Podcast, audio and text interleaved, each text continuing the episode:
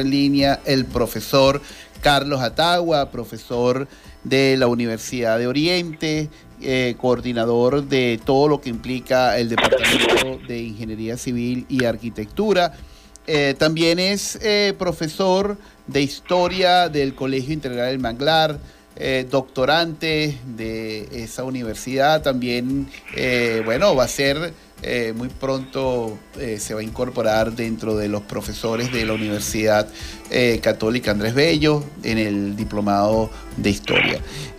bueno, profesor Atagua, primero agradecerte tu, tu bueno, tu, tu, darnos este espacio. Sabemos que tenemos una agenda muy complicada durante esta Semana Santa como persona comprometida con la Iglesia Católica, pero hoy vamos a hablar de la Semana Santa desde diferentes ópticas, porque así es el mundo, el mundo lo hace rico la diversidad.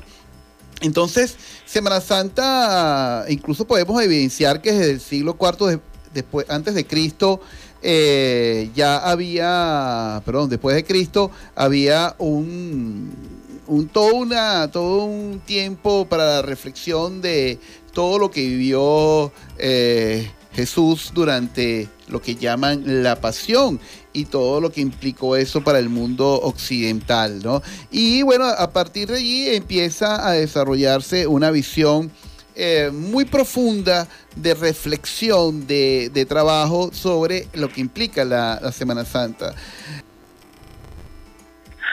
Bueno, Víctor, gracias por invitarme de nuevo a, tu programa. Eh, yo ya soy parte de, la familia de frecuencia educativa, de verdad, este, me encanta estar con ustedes. Bueno, fíjate, hay dos cosas importantes. Para todos los cristianos, ya sean cristianos católicos, cristianos de las diferentes denominaciones, la Semana Santa eh, significa el cumplimiento de las promesas de Dios para los hombres. Es decir, su Hijo que se encarna, se hace hombre y se sacrifica y muere por nosotros para la salvación de todos los hombres. De esa manera que la Semana Santa es para todos los cristianos eh, la fiesta más importante del año. De hecho, fíjate, va a ser el concilio de eh, de Nicea, ¿no? De Nicea, el que va a determinar este cuándo va a ser la Semana Santa. Porque fíjate, ¿qué pasa con la Semana Santa? Y una pregunta que se hace mucha gente, ¿por qué la Semana Santa se mueve? O sea, ¿por qué esa fecha no es una fecha permanente? Bueno, porque coincide precisamente con la fiesta de la Pascua de los judíos, porque Jesús estaba en Jerusalén precisamente durante la semana en que se celebra la fiesta de la Pascua. Y esa fiesta de la Pascua está en función del calendario lunar judío. Y precisamente se celebra la fiesta de la Pascua en la primera luna llena del, de la primavera.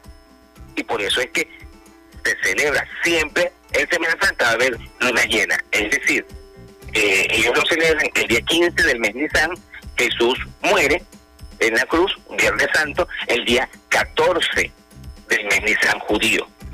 Entonces, esa fiesta tiene esa característica. Mucha gente me lo pregunta, ¿por qué se mueve? Pero es que es en función de eso, de que está vinculado al calendario lunar. Y ustedes verán que durante la Semana Santa va a haber luna llena.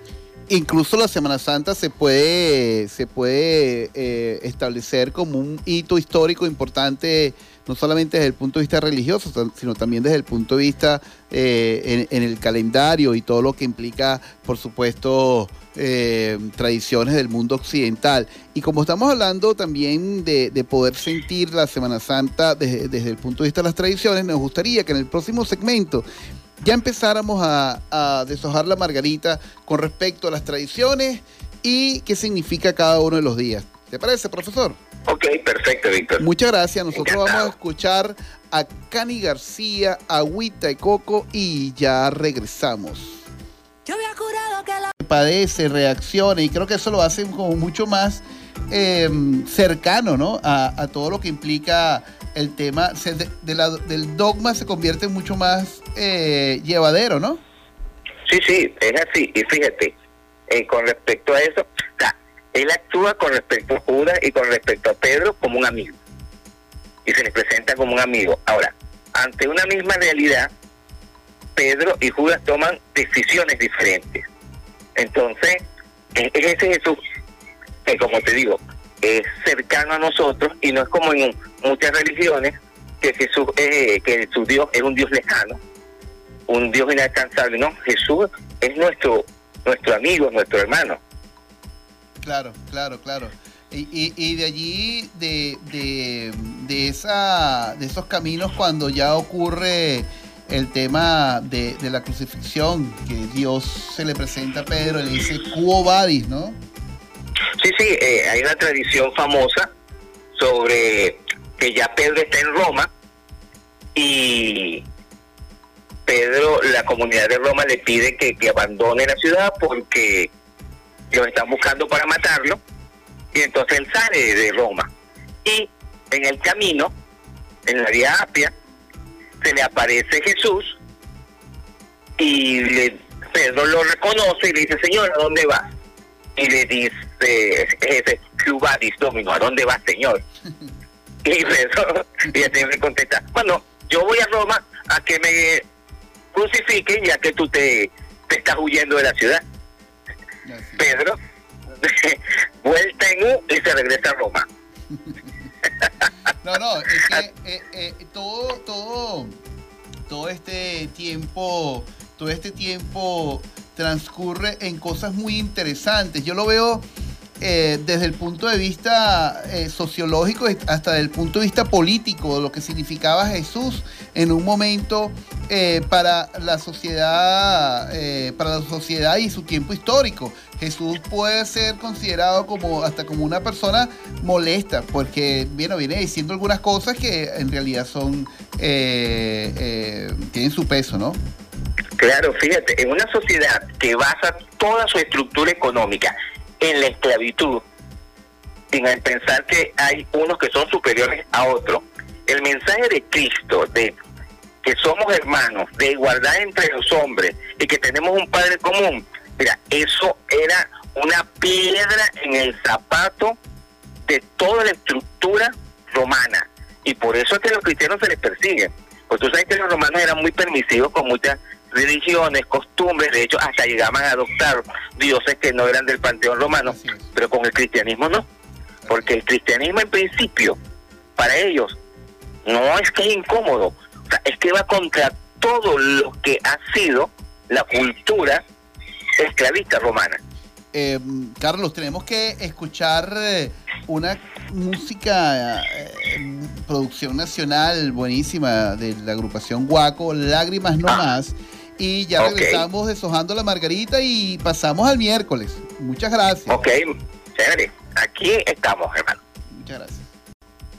Hacia Cristo por los favores que ha concedido y el encuentro con ese Cristo sufriente que padece, que no es complaciente con la mediocridad, sino que exige realmente que cada día seamos mejores.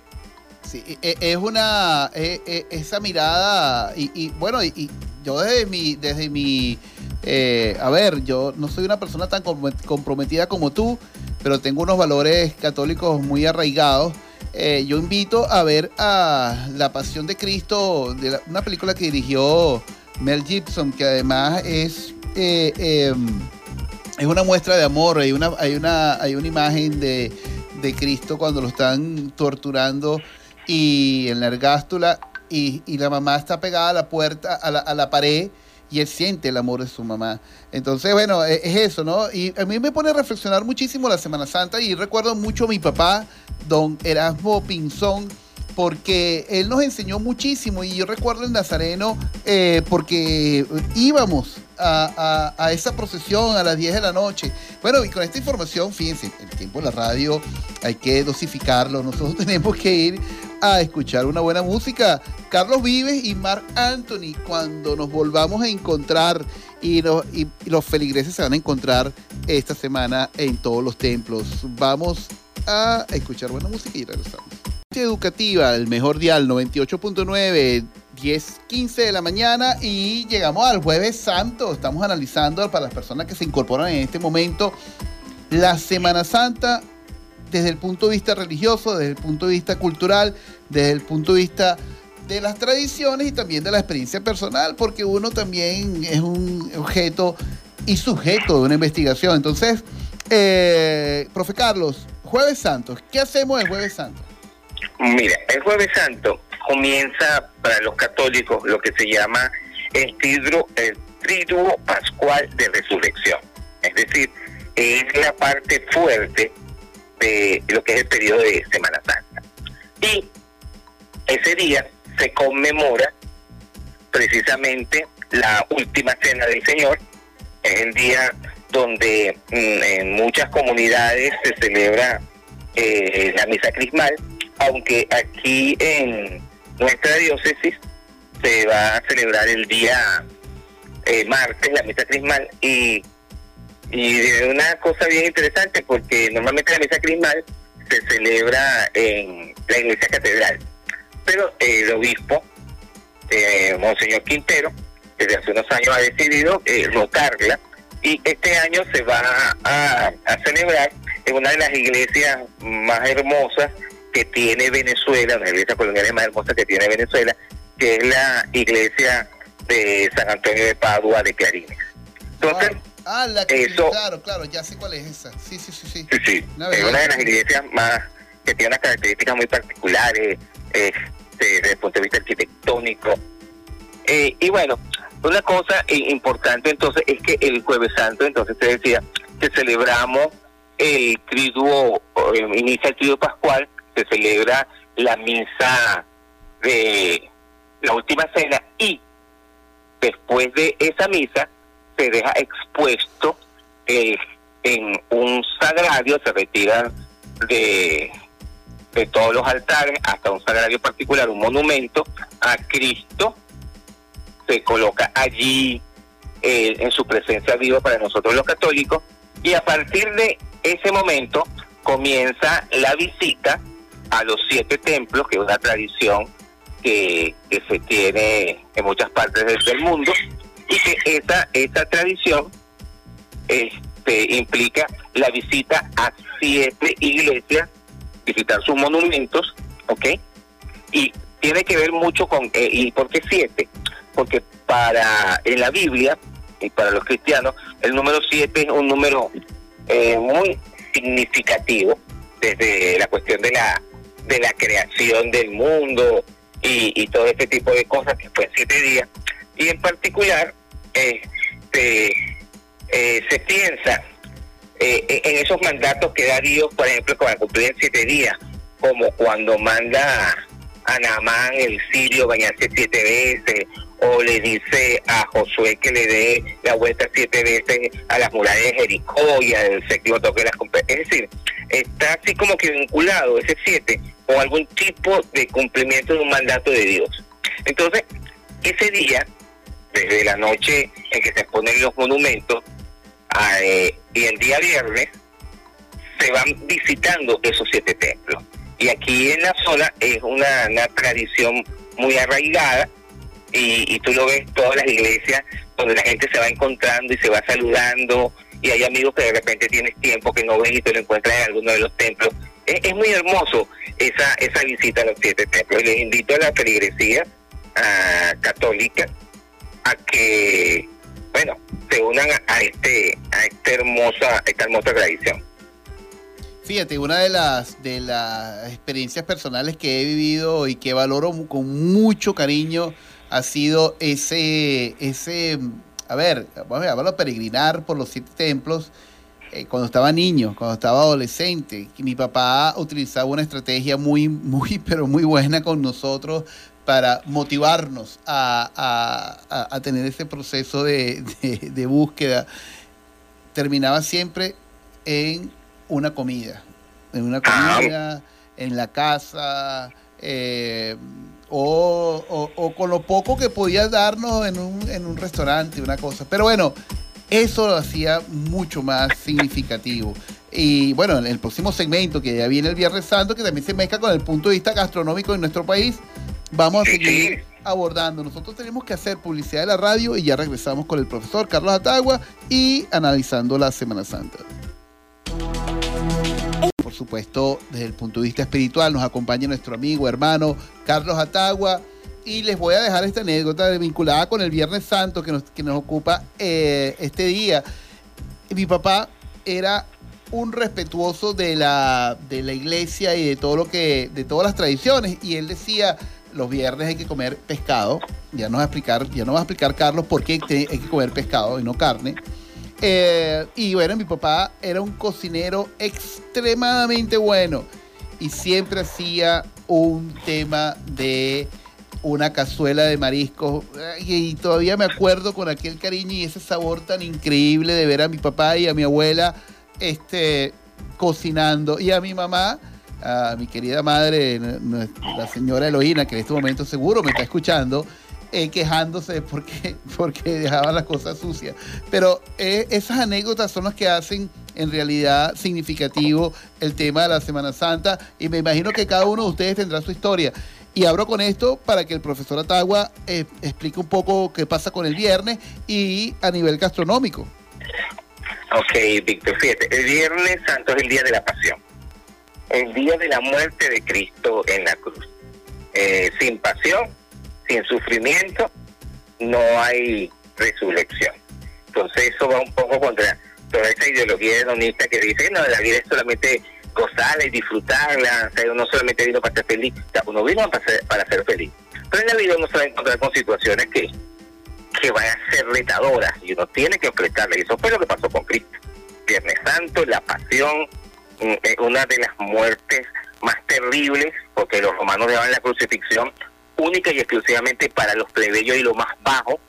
Entonces, eh, el Viernes Santo tiene esa connotación. Eh, están los sagrarios de las iglesias católicas vacías ese día, ¿ok? Y se conmemora la, la muerte del Señor. Ahora bien, desde el punto de vista gastronómico, en el caso de, del oriente venezolano, nosotros tenemos una cosa eh, que es muy particular, que es el, el cuajao. Así como tu papá con la cazuela de mariscos, el cuajao oriental es el plato típico de la Semana Santa y viene a ser algo así como la yaca navideña, ¿ok? Y normalmente el cuajado también tiene el, elemento que une a las familias. Ahora, ¿por qué no se come carne durante la viernes de cuaresma y durante el Viernes Santo? es particularmente porque eh, la Iglesia Católica había una forma de penitencia y esa forma de penitencia de entrar dentro de, ese proceso de acompañar a Cristo en su sufrimiento era privarse de algo. Y ese privarse de algo era precisamente la carne. Y el término carnaval significa así, adiós a la carne, o sea, esos dos días previos al miércoles de ceniza cuando comenzaba la cuaresma la gente eh, tendía a comer carne, eran días de festivo y luego comenzaba todo el proceso de penitencial de la cuaresma ahora el, el caso de el cuajao tiene una vinculación muy hermosa también con nuestras tradiciones de la época colonial. De hecho, eh, Antonio Caulín, que fue uno de los grandes eh, cronistas de acá del Oriente, eh, recuerdo su obra Historia Coreográfica la Natural y Evangélica de la Nueva Andalucía, la Nueva Andalucía no eran otras cosas que lo que es Sucre, lo que es parte de Bolívar, lo que es Anzuategui, etcétera. Eh, ella en, su obra, que es de 1779, por ahí, este, habla del cuajao y dice que es una comida así que como que muy excelsa, muy regalada y que sirve para estos días de abstinencia en, en la cuaresma. Entonces el cuajao aquí se puede hacer de, de, chucho, que es una especie de mantarraya, de cazón, que es una especie de tiburón, y de, eh, se puede hacer de marisco, se puede hacer de atún, ¿ok? Y muchas familias tienen esas costumbres. Por ejemplo, recuerdo una familia acá en Puerto La Cruz, la familia Suárez García, que ellos tienen 27 años haciendo un festival del cuajado, ¿ok? Donde cada uno de los, famoso, de los muy famoso. Sí, de los grupos familiares llevan llevan su muestra de cuajado, esta competencia. Así es. Fíjate, eh, Carlos, lo importante de, de, poder hacer la vinculación entre la experiencia personal, las tradiciones, porque eso al final eso es una tradición, todas las de una familia emblemática de Puerto La Cruz, y así sucesivamente en cada uno de los rincones de nuestro país. Nosotros tenemos que escuchar un ángulo que se llama Life de Desri y ya regresamos con el sábado santo. Gracias, Carlos. Que Cristo está muerto y se está preparando lo que es la gran fiesta, que es la vigilia pascual de resurrección, que se celebra en la noche de, del sábado. ¿okay? Y durante mucho tiempo, fíjate, la Iglesia Católica, casi durante casi más de 200 años, la única fiesta que celebraba era precisamente la vigilia pascual. O sea, la única fiesta grande, por decirlo así, eh, universal. ¿Por qué? Porque era la noche en que se bautizaban los nuevos cristianos, era la noche donde se celebraba la victoria de Cristo sobre la muerte, ¿ok? Y esa vigilia pascual tiene varios momentos, tiene un rito de, de la luz, un rito de la palabra, un rito bautismal y luego el rito eucarístico, o sea, tiene cuatro partes bien definidas donde se va celebrando esa, esa victoria de Jesús sobre las tinieblas que, que son la muerte, que son el pecado. Y particularmente el sábado santo va llenando de alegría a la gente, porque una de las cosas importantes de la fe cristiana es que nos llena de esperanza ante momentos tan difíciles y tan turbios como tenemos eh, en la humanidad. Este, eh, el pensar de la posibilidad de vencer al gran enemigo, a lo que todos lo tenemos miedo, que es a morirnos, ¿ok? y que está Cristo que resucita, eh, le da esperanza al ser humano, le da una, lo, influye, eh, lo infunde en ellos ese sentido de que, que la vida no se acaba con la muerte. Entonces, el sábado santo, con esa liturgia de la vigilia pascual de resurrección, nos prepara para el día domingo. ¿ok?, que es el día grande de, la fiesta de todos los cristianos a nivel universal. Así es, mira, y, y de, de, cierta manera es un día donde las iglesias permanecen abiertas y todos sus feligreses eh, se organizan y, y, comparten y hacen, eh, eh, a ver, reflexiones, comparten hasta alguna merienda y eso, y eso lo, lo, bonito de este momento es que es un momento también de unión, de, de vincularse. Fíjate, Carlos, también es importante revisar una efeméride, ¿no? Que el 14 de abril es el Día de las Américas. Es importante eh, tenerlo claro porque ahí también se, nace el Día del Panamericanismo, entendiendo esto como una fórmula que, también eh, eh, trató de impulsar la concepción de una visión de conjunto en nuestras sociedades, en, nuestro, en nuestra región, como, como, como un ente, como lo pudo haber visto Francisco de Miranda en su en su eh, proyecto político Colombia, ¿no? Entonces, eh, fíjense, de esta manera nosotros cerramos este segmento, nos queda el domingo de resurrección. Eh, y bueno, y, luego algún tiempo para reflexionar de algunos valores de nuestra, de nuestra Semana Santa y por supuesto de las tradiciones. Nosotros vamos a escuchar publicidad de la radio y ya regresamos. Respecto a la Semana Santa con el profesor Carlos Atagua. Domingo de Resurrección aunque parece el título de una película, una película muy buena además, si la pueden ver, eh, búsquenla, que es parte de la idiosincrasia del venezolano. Domingo de Resurrección, profe. Mira, el Domingo de Resurrección es el día de la fiesta.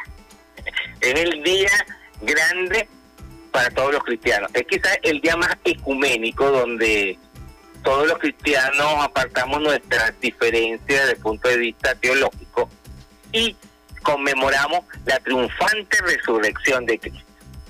Ahí esa es, como decía, trancado el juego y no hay más. Cristo vivo y resucitado.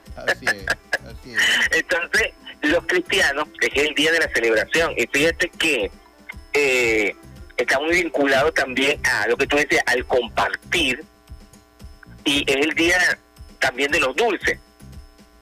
Porque en este caso, en el caso de Venezuela, hay algunos dulces que son muy particulares de la de la Semana Mayor, como también se le llama.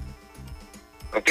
Como serían, por ejemplo, el, el dulce de, de arroz con coco, el majarete, los buñuelos de yuca, el dulce de lechosa. O sea, es ese compartir, ese celebrar la vida. Es el domingo de resurrección. Y en el caso de nuestros hermanos eh, de otras latitudes, ellos tienen la costumbre de, celebrar este día también con lo que ellos llaman el, huevo de Pascua, este huevo dulce que recuerda que simboliza la resurrección de, de Cristo, la, la esperanza. ¿okay? Entonces, es una tradición muy antigua en los países este, de Europa Central, Inglaterra, Estados Unidos. Pero lo, nuestro eh, es básicamente ese reunirse en familia, ese ir a las celebraciones, los católicos a su misa de Pascua, de resurrección, los hermanos de las otras iglesias cristianas, y a su culto y reunirse. Y, y fíjate, eh, hay un, versito de una canción que dice que el que no se alegra en Pascua Florida es porque no tiene placer en la vida. es, eso, es decir, de, tal manera que, que la Pascua nos reúne a todos como familia de la fe, que creemos, y fíjate, hay una frase de San Pablo que en esto sí, eh, el tipo es muy duro, esa frase dice, si Cristo no hubiese resucitado, vana sería nuestra fruta. Fuéramos unos estúpidos, ¿por qué? Porque realmente para los cristianos la resurrección es un hecho real, un hecho histórico. Así es. Entonces, eh, el domingo de, resurrección, para nosotros en particular, y en muchas partes de Venezuela, hay una tradición que se celebra los domingos de resurrección, que es la quema de Judas. la quema de Judas, sí, sí. Que es la quema de Judas, que es precisamente eh, ese quemar eh, y tradicionalmente se toma algún personaje eh, particular que haya tenido unas conductas inapropiadas, inapropiadas, disruptivas, y se quema ese personaje y se lee el testamento del personaje. Y en muchas de nuestras comunidades eh, es un acto que une a la gente, primero elaborando el muñeco de Judas, después en la quema, después eh, el, el licor y, y estar alegres, pues. Así es. En función de la resurrección de Cristo. Bueno, mira, Carlitos, nosotros tenemos que primero recordar que el 15 de abril es el Día Mundial del Arte a todos aquellos profesores sensibles al arte. Y recuerden que el arte es una forma también de entender al mundo. Tenemos que ya despedir ese segmento con Luis Fernando Borja en un top 40, la miradita, y ya regresamos para hablar de conclusiones.